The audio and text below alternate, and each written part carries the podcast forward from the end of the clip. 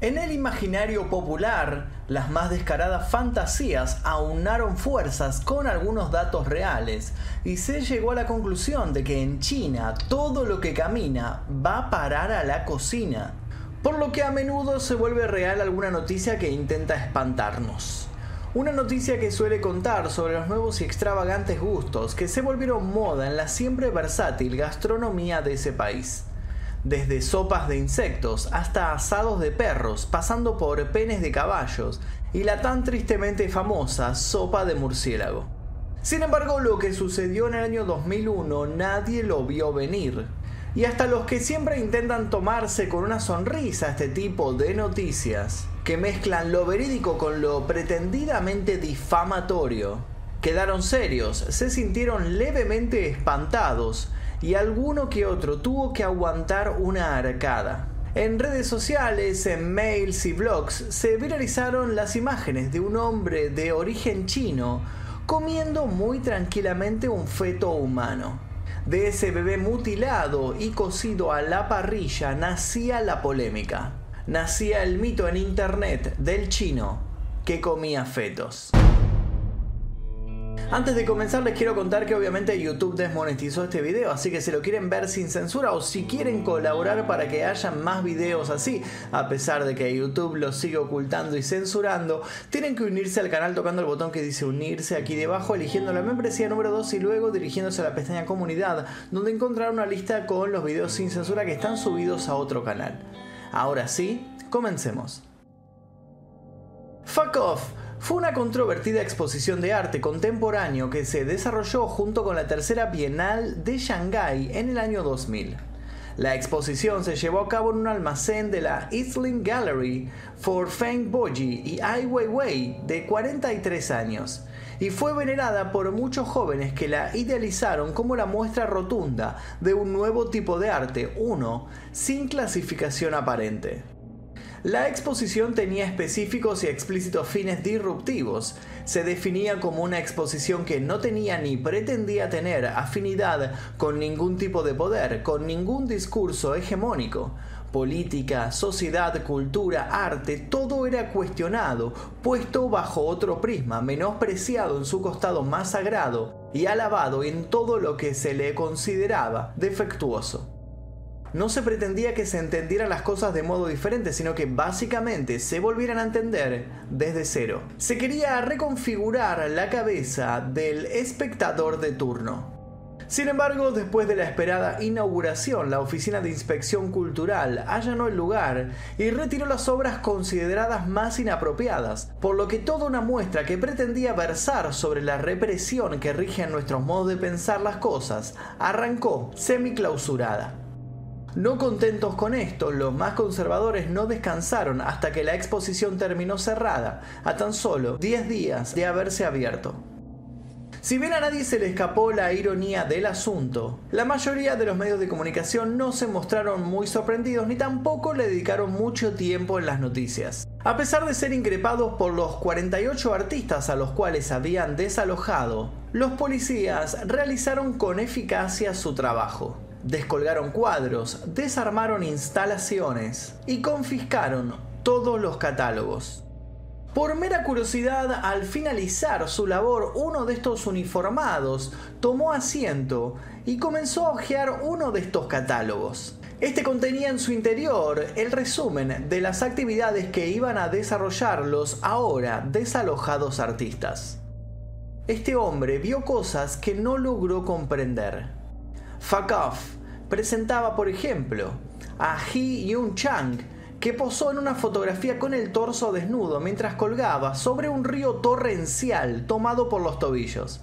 Sostenía un cuchillo en una de sus manos. Había intentado separar el torrente en dos partes. Sun Yuan exhibió Animal Solitario, una vitrina que contenía un esqueleto de animal y supuestamente suficiente gas venenoso para aniquilar a toda la audiencia del lugar. Zhu Ming flotó por el río Wangpu en una burbuja de plástico con un pañal. Sus fotografías lo atestiguaban. Este oficial siguió pasando las páginas de este catálogo con el ceño fruncido. Entonces encontró una sección en la cual se promocionaba una muestra llamada Eating People. El artista era un tal Su Yu. Al posar sus ojos sobre estas hojas, el oficial cerró abruptamente el catálogo y vomitó.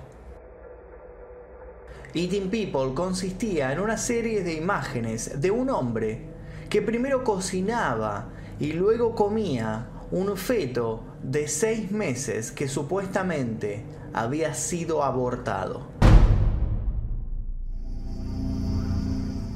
Nacido en 1970 en Chengdu y graduado de la prestigiosa Academia Central de Bellas Artes de China, Su Yu se ha ganado una reputación como uno de los artistas más controvertidos de su país. Usando el valor del shock para desafiar la perspectiva de su audiencia, la anatomía humana es central para su trabajo. Algunos críticos lo categorizan como un artista de la escuela de cadáveres, grupo de artistas que tienden a usar partes del cuerpo humano en sus obras. Previo a su viralización en 2001, Su Yu ya había desarrollado varios proyectos provocadores. Sin ir más lejos, el artista había cortado y hervido cinco cerebros humanos comprados en un hospital local. Luego, los había colocado en frascos cuidadosamente etiquetados con su firma. Su puso estos frascos de cerebros a la venta en un mercado que patrocinaba la exhibición llamada The Foundation of All Epistemology terminó vendiendo 15 botellas cada una por el precio de 98 yuanes. Todo un cerebrito para los negocios. En Skin Graft, Su usó su propia carne como lienzo. Injertó un trozo de su propia piel en una sección de piel de un cerdo descuartizado. En la exhibición aparecieron dos fotografías de este proceso, una que mostraba la intervención quirúrgica y otra que mostraba al artista cosiendo su propia piel en la del animal. Su estuvo todo el tiempo parado al lado de la exhibición, con la camisa levantada, enseñando una orgullosa cicatriz que se dibujaba como evidencia del procedimiento. También se habló mucho de otra obra de su autoría, titulada Teología de Bolsillo. Se supone que la misma fue expuesta en el oscuro sótano de un grupo de artistas chinos que luego del asunto prefirieron quedar en el anonimato. Allí, Su Yu habría experimentado con un brazo humano en descomposición, pero al día de hoy nadie puede confirmar que eso realmente haya sucedido. A pesar de que Fuck terminó sin poder desarrollarse en su totalidad, la obra de Su Yu no tardó en volverse mundialmente conocida. Su foto mordiendo el feto fue una de las fotografías más vistas del año 2001, generalmente compartida con indignación o reenviada al ingenuo de turno con el malicioso plan de arruinarle la cena. Con esto claro, la prensa sensacionalista se hizo un banquete, en marzo de 2001, una revista de Malasia llegó a asegurar que en algunos restaurantes de Taipei se servía habitualmente carne de bebés muertos. Las imágenes de la pieza también se utilizaron como propaganda anti-China, difundidas por correos electrónicos con un breve texto adjunto que explicaba que lo que se veía eran fetos que se podían comprar por 12.000 yenes en las calles chinas se animaba a los destinatarios a que reenviaran el correo para oponerse al morboso comercio. El texto explicativo aparecía tanto en inglés como en coreano para darle veracidad al asunto. El Partido Islámico de Turquestán afirmó que los chinos se comieron a niños musulmanes en Turquestán, mostrando las imágenes de Su Yu. Pero no solo eso, Tal circulación tuvieron las fotos que el caso terminó alertando al FBI y a Scotland Yard, que tuvieron que salir a aclarar el asunto entre un público que ya empezaba a entrar en caos, escandalizándose frente a galerías de arte, autoinfligiéndose castigos en iglesias, poniendo el grito en el cielo, rezando por todas esas pobres criaturas que eran sacadas del vientre materno para convertirse en el plato central de un séquito de desalmados. Pero ¿qué había de cierto en lo que mostraba Su Yu en sus fotografías? ¿Se trataba realmente de un acto de antropofagia? El artista Yu Ji pasó 24 horas en una caja de cristal llena de pollos vivos. Joan Kai y Jian Ji Si se pasearon por Londres totalmente desnudos con un osito de peluche en sus partes privadas. Otro se sometió a una operación y se extirpó una costilla para volverla un ostentoso colgante. Es lo que en China se conoce como arte extremo. Es la última forma de expresión radical para una generación de artistas que creció bajo la censura del régimen comunista. El lema que ellos manejan es no hay límite. Del movimiento pueden salir obras que rozan lo surrealista a obras de alto impacto visual y emocional que buscan que el espectador se sienta en la obligación de apartar la mirada. La aparición del arte extremo en China probablemente tiene mucho que ver con la historia del país. La llegada de la revolución comunista no fue una buena noticia para el arte en ese lugar. Los guardias rojos de Mao destrozaron todo lo que pudieron durante la revolución cultural. Músicos, escultores y pintores fueron apaleados, encerrados e incluso ejecutados. Así el legado artístico del milenario país quedó maltrecho y la sensibilidad cultural china generó una particular lectura sobre los límites y la violencia. Luego de décadas de apertura económica han dejado atrás aquellas épocas y aunque la mayoría de los artistas ha aprovechado la nueva primavera para recuperar el arte de antaño, algunos han escogido salir del anonimato con formas mucho más extravagantes. Para muchos críticos de arte, China está produciendo el más escandaloso y oscuro arte del mundo. Como si a 18 People le faltara publicidad, en 2003 el trabajo de Su Yu apareció en un documental de Channel 4 de Gran Bretaña. En el mismo se exploraba el arte moderno chino. En respuesta a la reacción pública de rechazo, Su Yu declaró, por la presente anuncio mi intención y mi objetivo de comerme a la gente como protesta contra la idea moral de la humanidad de que no se puede comer a la gente. Sus palabras generaron más y más confusión entre aquellos que lo miraban con una mezcla de terror, desprecio y curiosidad. Por las dudas, nadie quiso posar cerca del Hannibal Lecter oriental. El gobierno chino, indignado con la imagen que algunos de sus artistas empezaban a dar del país, prohibió los trabajos artísticos sangrientos, eróticos o violentos. El Ministerio de Cultura empezó a castigar con penas de hasta 3 años de cárcel a los transgresores, una condena que se podía ampliar a 10 años en el caso de quienes utilizaran animales o humanos para propósitos artísticos. Dicho ministerio alega que esos trabajos amenazan seriamente la salud mental del público. Un grupo de artistas tradicionales chinos aplaudieron las declaraciones, deseosos de que se marcara una diferencia entre lo que ellos consideran arte y lo que ven como una vergüenza nacional. Mientras que el impactante uso del cuerpo humano ha aparecido en el trabajo de Su en múltiples exhibiciones, sus nuevos proyectos están muy lejos de las obras provocativas que atrajeron la atención internacional. Se trata de series de pinturas al óleo, en Left Lover, Yu pinta retratos muy detallados de objetos mundanos, dando una revalorización a lo que consideramos banal. Su serie Stain presenta una vista aérea de tazas de té que contienen la escoria de las hojas. La siguiente serie, Guijarro, se trata de dibujos realistas que muestran justamente guijarros, cada uno con un tono o forma ligeramente diferente. Este trabajo, según palabras de Su Yu, implica que toda vida puede reducirse a eso, un objeto simple, pero siempre único, del que se puede derivar mucho significado. Pero respecto al asunto del feto, cuando es preguntado sobre esto, Suyu se sigue mostrando imperturbable.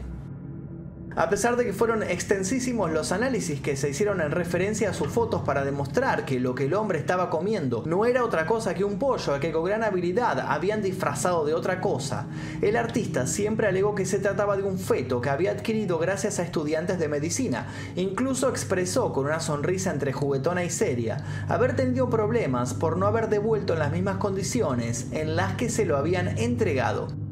Además, según sus palabras, de haberlo hecho de mentira, el impacto no habría sido el mismo. Suyu dice estar muy comprometido con el arte y con su visión del mundo. Dice que jamás falsificaría una cosa así.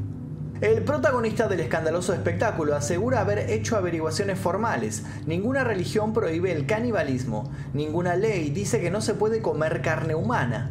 No ha dudado en declarar que lo único que hizo fue aprovechar ese espacio vacío entre la moral y la legalidad para desarrollar su arte. Incluso el excéntrico autor asegura que la ingestión de la carne de feto le supo mal, le provocó náuseas y lo hizo vomitar varias veces. Pero dice que siguió estoico para demostrar el significado de la vida y de la muerte, para que nos preguntemos al final por qué nos pasa lo que nos pasa, y si acaso no deberíamos estar acostumbrados a comer cadáveres. Con sus trabajos vetados de su país natal, Suyu no abortó el plan de seguir llevando su arte a todo el mundo.